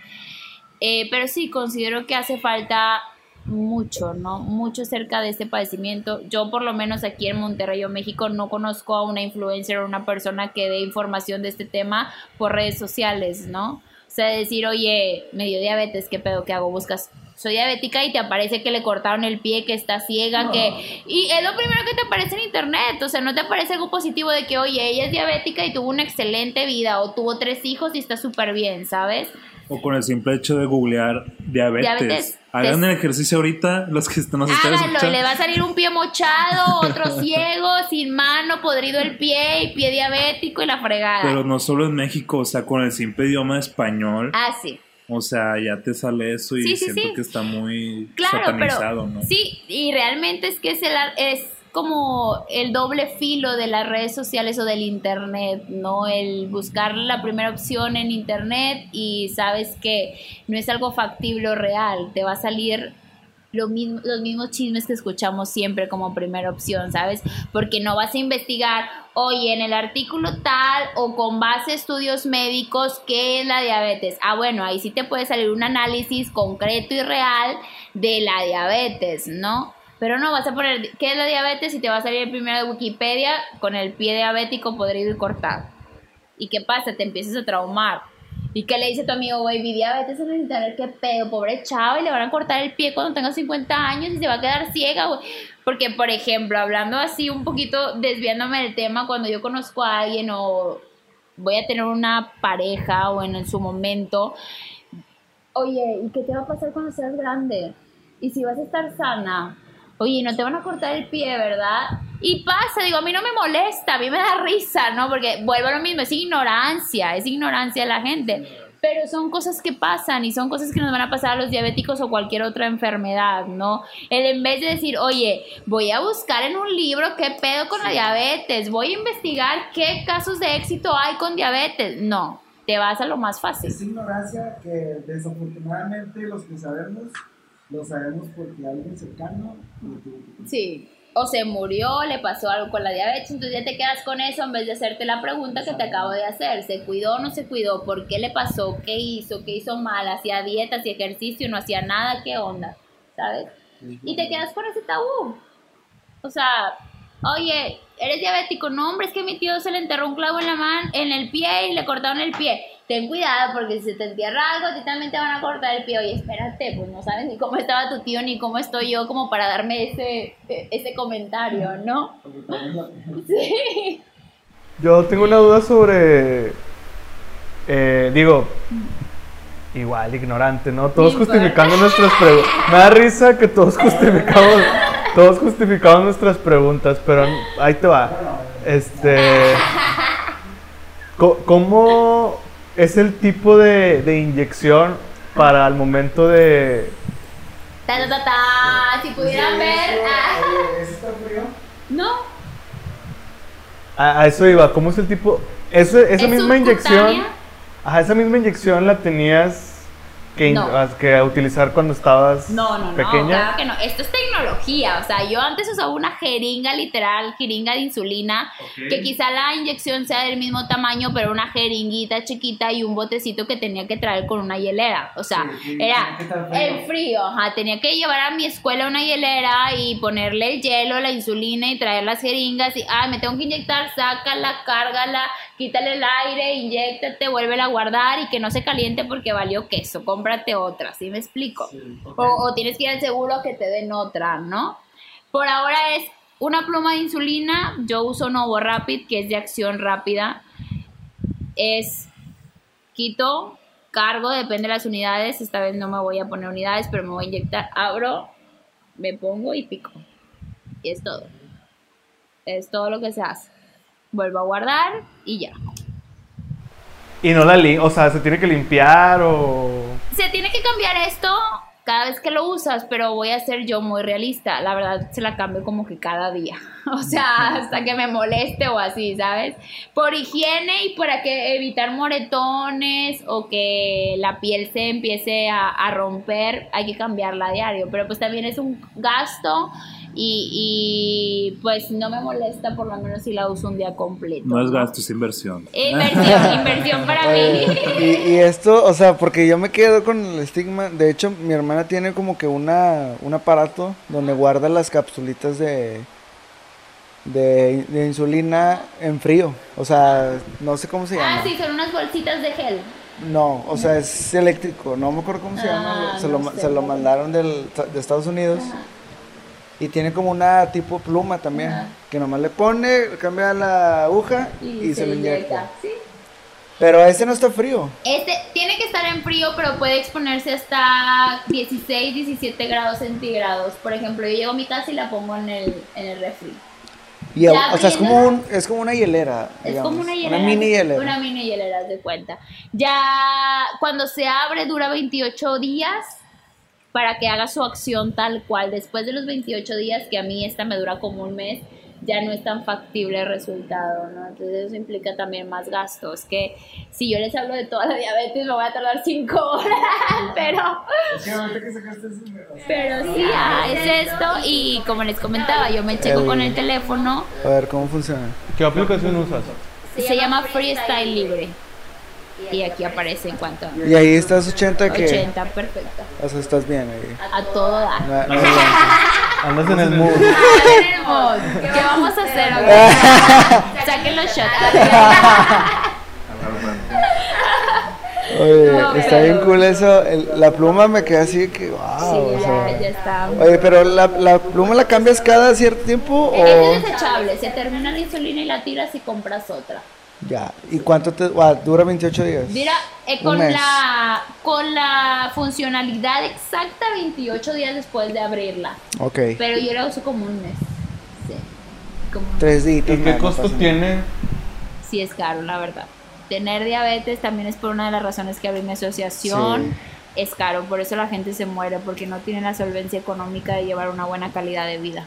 Entonces, y, eh, por ejemplo, este que tra- yo no tengo seguro de gastos médicos mayores, ni tengo seguro, bueno, seguro social sí, pero la verdad no acudo a él porque me dan cosas muy obsoletas o nunca hay nada, ¿sabes? Entonces sí se gasta una buena cantidad de dinero al mes, depende qué es lo que uses, depende qué tratamiento lleves, qué insulina, con qué te estés checando y demás. Sí, sí es caro. ¿Quién te enseñó a inyectarte de niña? ¿Tú Fui a, o- fui a campamentos de verano. A la Sí. Asociación Mexicana de Diabetes fui a campamentos me- eh, de diabetes donde nos enseñaron a inyectarnos, a cómo comer, cómo contar carbohidratos, cómo actuar. ¿Cuándo fue cuando ya le perdiste así el miedo a las agujas de que, eh, tú sabres? Cuando salí del hospital me empecé a inyectar sola. ¿Qué edad tenías? Siete años. Tenía siete años, sí. En el hospital me inyectaban y gritaba y lloraba y pataleaba y así lo quería. Aparte que, bueno, yo estuve en el Seguro Social, en la Clínica 25. Me inyectaban con unas agujas inmensas de insulina Sí. cuando no era necesario, pero pues no había más, ¿verdad? Fui en México. Pero sí, yo creo que mm, salí del hospital y como después del primer campamento empecé yo a inyectarme, inyectarme sola, así. Aparte los brazos y las piernas, ahí. Ah, brazos, piernas, glúteos y abdomen. Sí, mi hermana también se, se inyecta de este lado. Sí, sí. Pues donde tengas grasita. Sí. ¿Alguna vez has sentido o te han hecho sentir incómoda porque te inyectes así de que enfrente de alguien o te digan, ¿Sabes qué? Yo juego mucho con eso. Es que yo soy rara. Desde que soy niña soy rara. Me vale que eso es lo que diga la gente. ok, Pero, por ejemplo, sí, no, sí, sí, sí. De hecho, voy a los, a los antros o eh, cuando llego a ir con mis amigas o demás y me ve la gente y empieza a que, como que a, a cuchichar entre ellos de que, ¿qué onda? ¿Qué está haciendo? Y yo empiezo a que, ¡ay, sí, qué rico! Y quieren. Y yo, Ah. Y había veces que se acercan chavos como para romper el hielo de que, oye, ¿qué te estás inyectando? Y yo, es heroína, es que mi mamá cuando estaba embarazada de mí era drogadicta, entonces me tengo Ah. que estar inyectando constantemente. Porque soy adicta. Mi mamá claro que se enoja, pero no sé qué sí. mi historia, no, de que para vaciarnos de madre. que sí, es que soy drogadicta y me inyecto. ¿sabes? y ya como que todos se van a Y luego es de que sabes. si quieres, quieres para ponerte bien loco y empiezo a y así, ¿no? Entonces lo trato de ver de un lado positivo, como les comentaba hace rato. ¿no? Prefiero verlo así que estarme preguntando. Hay muchos pacientes diabéticos que nadie sabe que son diabéticos, como en el caso de tu hermana, que prefieren esconderlo, guardar eso. Eh, también cuando inicié con los videos, una chica me escribe y me dice, Anthony, no puedo creer, o sea, es la primera vez que yo le digo a mis amigos después de cinco años de ser diabética que estoy diabética. Yo lo tenía guardado porque me daba miedo que me juzgaran, me daba miedo que me dijeran pobrecita, me- y lo dejo guardado. Pero también eso es malo porque si tienes una crisis o si tienes algo y la gente no sabe que eres diabética puede ser contraproducente, ¿no? Entonces Yo desde niña nunca lo oculté, la verdad. Me inyectaba en la escuela, en De la hecho- secundaria, en los antros, en las fiestas. De hecho, mi hermana tiene un llavero que dice, soy Soy diabética. diabética. Sí, yo conozco gente que está tatuada de que soy diabética o tiene plaquitas o demás, ¿no? Sí, yo está- a toda la gente que conozco, tenga una hora, un día, tres minutos de conocerla. Anthony Silva, soy diabética, mucho gusto. Así es la descripción, ¿sabes? Y lo sé que, ok. Qué feo, qué feo. No, está- ¿Dónde está la insulina? Sí. Oye, este, es que creo que hace rato tocabas un punto muy importante Ajá. y creo que eh, está actualmente muy satanizada la cuestión de los influencers y se malentiende mucho Sí. porque el influencer hasta la palabra lo dice, influye, Ajá, influye es. en la gente y toma acción ante una comunidad Ajá. Y lleva un mensaje o una batuta para pues Los demás. para los demás. Este, y creo que una solución para cualquier cosa, cualquier padecimiento, cualquier problema, creo que podrían ser los influencers, solo que estaba viendo un, un podcast, viendo oyendo un podcast hace rato Ajá. y decían mucho eso, de que es que lo que está ahorita pegando tanto música, películas y ahorita influencers aquí y más aquí en Monterrey es un reflejo de la sociedad. Así es. O sea, tiene- ignorantes. Sí, tenemos lo que merecemos Ajá. y pues por eso creo que hay influencers muy superficiales o bueno, se le se le adjudica al influencer es, Ese, ese ese término, vaya. o, o ese disfraz o ese como eh, este estereotipo de influencer ah pues la persona que que Superficial. Sí. ¿cómo, cómo podrías describir un influencer Pues yo, si tú me dices un influencer, me guía, me guío por eso, ¿no? Por eh, lo superficial, por darle a conocer a, a la gente una vida que es mentira, ¿no? Porque quizá he conocido influencers de cerca que, hola, ¿cómo están? Estoy bien feliz, ¿y qué onda? ¿Dónde anda? Y lo, chingado, tengo que grabar un- una pinche historia. Güey, güey, no mames, estoy cansada, tengo que grabar una historia, pero bueno, aquí estoy, ¿sabes? ¿Por qué no ser real? ¿Por qué no decirle a la gente? eh, Por ejemplo, yo de repente subo videos muy positivos a mis redes personales y a la de diabetes y me dicen, Anthony, ¿qué pedo? No, güey, o sea, también me enojo, o sea, también estoy enojada, también me cago, también subo un video de que chingado y estoy bien alta del azúcar y no la puedo bajar, o sea, estoy bien enojada, ¿qué pedo? ¿Cómo le hago? ¿Sabes? O sea, no todo es color de rosas, no Anthony siempre anda perfecta, no todos los días de Anthony son felices, no porque es una realidad, ¿no? No como quizá el prototipo de influencers a los que estamos acostumbrados de, puta, todo es felicidad y todo es amor y paz y todo es bueno cuando es una mentira, ¿no? es que exacto o sea creo que hace falta eso Ajá. Y yo, al menos, yo ya de lo de cara aquí, y yo, yo te podría considerar a ti más un influencer que muchas de las que existen Claro, aquí. teniendo claro que sí. 300 y tanto mil followers. O sea, Gracias. Con Es los que, que- tengas, si, si, si tienes Tengo 100. 120. ¡Ah! Mira, con que te sigan, con que 5. Con eso, mira, Acá- con no, hombre, todo yo creo que les que- cambie la vida, con eso Sí, yo estoy feliz, me exactamente, vale, o es- sea. es- Eso que la- creo que también es- coincide mucho en los tiempos a lo que se está grabando ahorita este episodio del podcast. No sé si viste este caso y lo quiero poner sobre la mesa, lo, lo de Bárbara de Regil. de que este eh, por su profesión que es actriz, ser actriz, es la protagonista de Rosario Tijeras y varias películas mexicanas. ajá, La chava es muy fit y tiene un cuerpazo y muchas mujeres la envidian y así. Y no sé si supiste eso, pero este eh, hace unos días se grabó en el baño de su casa o de un hotel, no sé, estaba en un baño medio así, este Desnuda. Casi desnuda, ¿sabe? enseñando el abdomen y mucha pierna y así.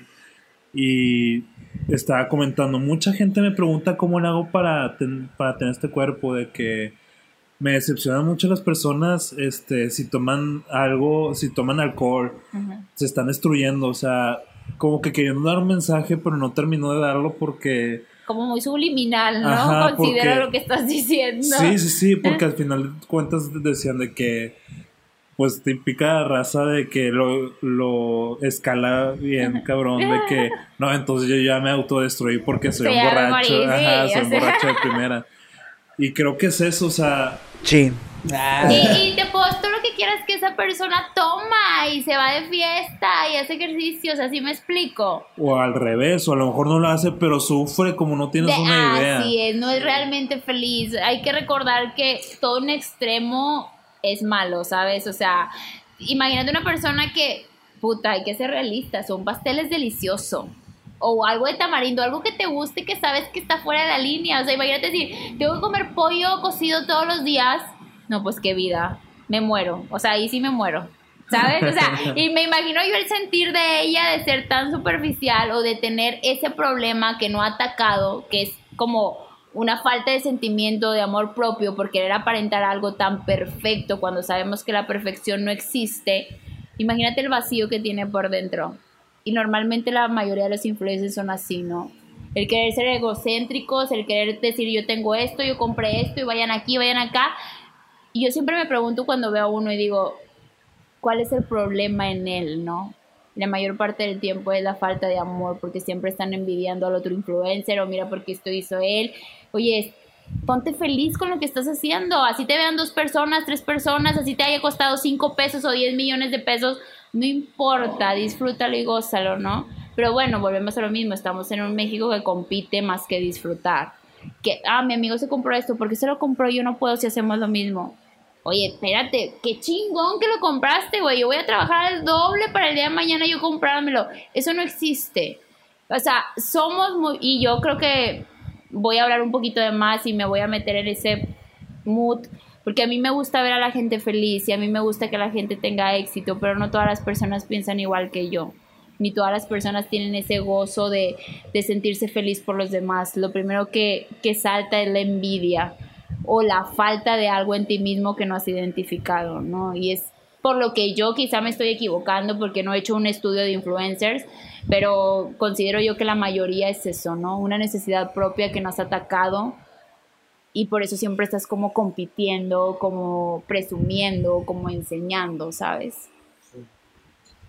Exacto. Y quizá me vaya equivo- perdón, quizá me estoy equivocando, o sea, estoy hablando con mi perspectiva y así como yo respeto a ellos lo que hacen, agradecería que respetaran mi punto de vista. Quizá me estoy equivocando y una disculpa si lo hago, pero es mi punto de vista y mi manera de pensar, ¿sabes? Y si no armamos un debate y pues nosotros somos mo- moderadores para otro episodio, no sé. ¿Por qué no? Estaría Este, genial. Es que es eso, o sea, creo que también, eh, creo que a nosotros nos pasa mucho eso de que por qué hay gente así, porque creo que la respuesta es porque tú no eres así. Y este, también es eso, o sea, creo que hay mucha falta de contenido de valor. Así Y es. más en el contenido de salud, porque hay mucha ignorancia y hay mucho, este, creo que son tabús, o sea, tabú de hablar del cuerpo, de sexualidad, Hablarte de psicología, de mente, o sea, siento que hay mucho tabú Es general es- de la sociedad. Es que va más allá de eso. es- es- estamos en un mundo muy materialista ya. Sí, o sea, ¿cómo es? Yo digo, ¿cómo La es verdad, o posible sea- que prefieras comprarte una bolsa de 10 mil pesos que irte a hacer un examen porque necesitas hacerte un taco, un ejemplo, ¿no? Va la vieja sonsa o el señor sonso, ay, no, pues mejor me compro esto y el otro mes me hago el examen. O sea, ¿qué amor te tienes a ti mismo? ¿Qué amor te tienes a ti como persona que prefieras algo material que tu estabilidad, tanto emocional, mental, del alma, física, del cuerpo, de salud? ¿A dónde quieres llegar, sabes? Y, sí, y se puede hacer todo un análisis y, y- una cuestión de preguntas y de cosas y te aseguro que se llega al fondo de, se llega al fondo de como tú como persona, pero no todas las personas están conscientes de aceptar lo que les hace falta, ¿sabes? De decir, oye, yo estoy mal en esto, escucho tu opinión hacia mí. Yo estoy abierta a que tú me digas, la estás regando, estás bien, estás mal. El 85% de la población no puede hacer eso, porque según son perfectos y según lo que tienen y hacen está perfecto. ¿Sí me explico? Y, y, y qué haces cuando, bueno, es que también, bueno, ya, ya se Ya, un ya poquito nos más- movimos a otro No punto pasa de- nada. De la diabetes al crecimiento personal. Pues es que siento que va también va de Pues la es que va, es que va ligado. o Siento sea, que el crecimiento personal va ligado a cualquier cosa, o sea, a lo fit, a lo psicológico, A lo lo fat, espiritual, a lo espiritual, o sea, pero a mí me ha pasado mucho y tú quiero saber tu opinión Ajá. y también puedes, podemos ligarlo al tema de ahorita, pero ¿qué pasa cuando pides de que, oye, ¿qué me, qué me hace falta y la- las demás personas no te quieren dar eso? ¿Qué me hace falta? Bueno, O sea- es que aquí hay un punto muy importante. A Como yo percibo que me haces la pregunta, no necesitarías que te hiciera falta de alguien más. No, no, no, o sea, este, que a lo mejor te, eh, por ejemplo, yo le digo a, a Emanuel de que, oye, este, más bien, Emanuel me dice a mí, es que te falta esto, Ajá, te hace falta algo. ajá, Y yo, ¿qué me hace falta? ajá, Que no, ¿qué voy a, qué voy a decírtelo? De que no, no quiero decírtelo. ajá. Te quedas como que a la madre, o sea, Ajá. pues yo quiero ese retro para trabajar en esto. Por, Claro. eh, en, en un ejemplo de que tú digas, oye, esto estás mal porque no, o sea, porque en vez de comprarte este el elote con, con chile y un chingo de mayonesa o crema, perdón, no sé cómo, no me gusta el elote, perdón. Este, este, porque no te inviertes y, o juntas ese dinero para después. Para ti. Ajá, o sea, eso es como que... Pues es que ahí ya sería un debate mm, muy Más- intenso porque, ajá, o sea, pues es la mente de él. Entonces pregúntale a él, oye, ¿por qué, Manuel, no me quieres decir las cosas? ¿Cuál es el miedo? ¿Sabes? Ajá. O sea, entonces ahí sería la pregunta a él. Güey, entonces ¿por qué no me quieres decir las cosas? ¿Cuál es el miedo hacia mí? ¿El que lo vaya a tomar mal? ¿El que me vaya a enojar? Ok, estoy dispuesto a escuchar. Pero que realmente estés dispuesto a escuchar. Yo creo que, yo creo que somos- es eso, es que a veces somos muy vaganos y a veces somos muy mentirosos porque decimos, estoy dispuesto a escuchar y te enojas. Y haces que la otra persona se siente incómoda que prefiere no decirte las cosas, ¿sabes? Sí, sí, sí. O sea, to- es eso, de el decir, eso. el decir, oye, a ver, dime, dame una retroalimentación, pero estar consciente realmente en alma, cuerpo y espíritu, que vas a respirar y que te van a decir la verdad que no quieres escuchar. Una porque- cachetada, un golpe así la cara donde más te sí, decirte, güey, tienes mal esto, esto y esto, ¿estás dispuesto a escucharlo? Porque tú lo sabes, pero no lo aceptas. Inconscientemente uno sabe lo que tiene mal. Pero prefiere evadirlo que escucharse a sí mismo o escuchar a los demás, ¿sabes? Entonces, ese es ese miedo, el dar el paso y decir cómo lo va a tomar. Pero pues es que con miedo no avanzamos, ¿sabes? El miedo es eh, la peor o el peor sentimiento que podemos tener los seres humanos. Porque gracias al miedo no avanzamos. O con miedo podemos avanzar mucho, depende qué tan aventado, abierto positivo sea, ¿sabes? Son muchas cuestiones. Yo creo que me metí en tu Ajá. comentario, pero ligado a lo que te comentaba Nelson, Ajá. yo le resumiría tu respuesta a que lo poníamos hace poco en Freelink, nuestra página de Instagram y de Facebook. Escucha, pero no escucha como, ay, escucho esto o lo otro, sino trata de ser consciente de que estás escuchando a la persona. Eh, su pregunta la, la respondes muy bien en cuestión de que a veces preguntas, pero no estás preparado para escuchar.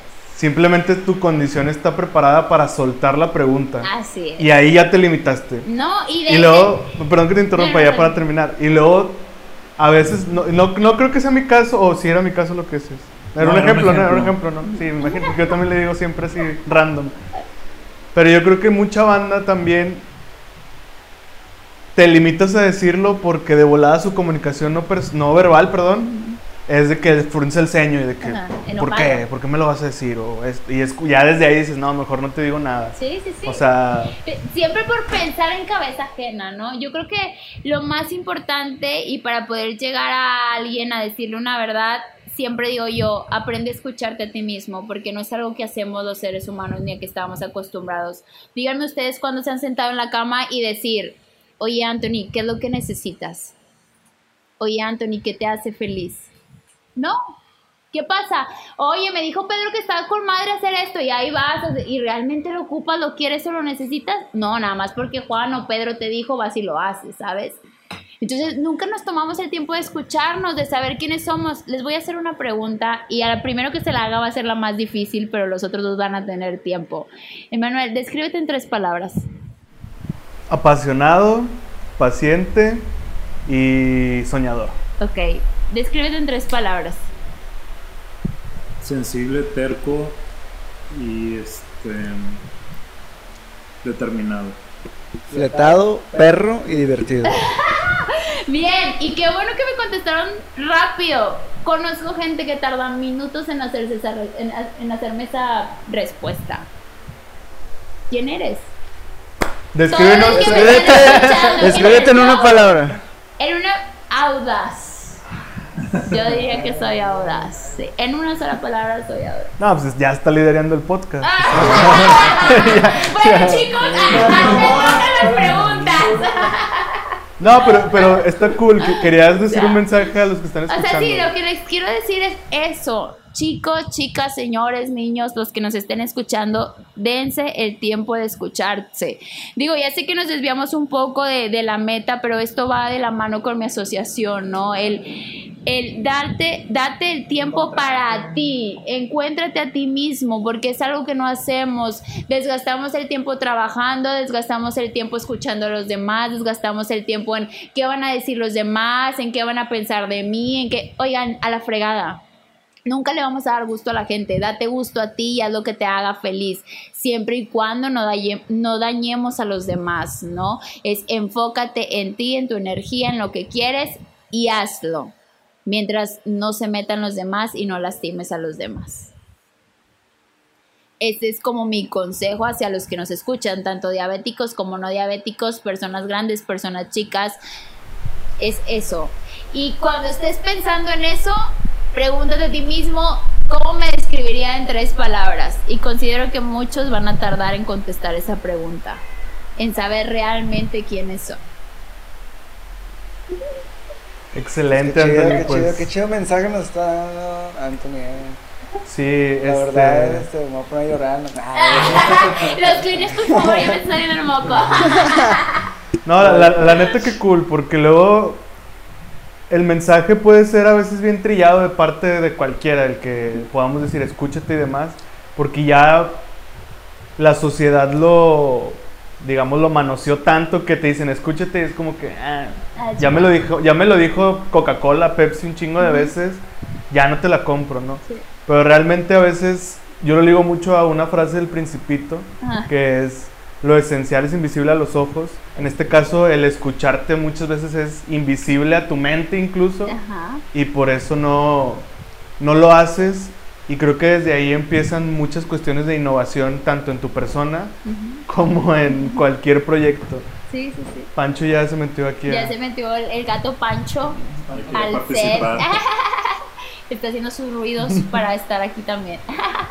presente. Es que, bueno, yo, yo creo que también no nos estamos desviando tanto porque al final del día tu proyecto es quien eres. Así es. Y nada, es un reflejo o es como una extensión de ti. Así es.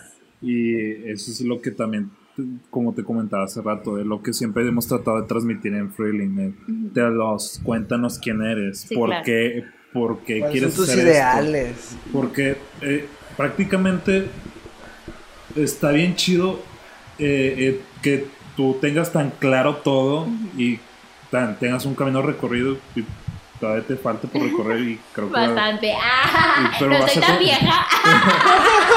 y- pero a pesar de estar joven has construido un chorro. Ah. Eso es a lo que quería ir. Gracias. Este, pero es que también yo me quedo mucho con una persona con la que estoy trabajando y que es muy buen líder. Ajá.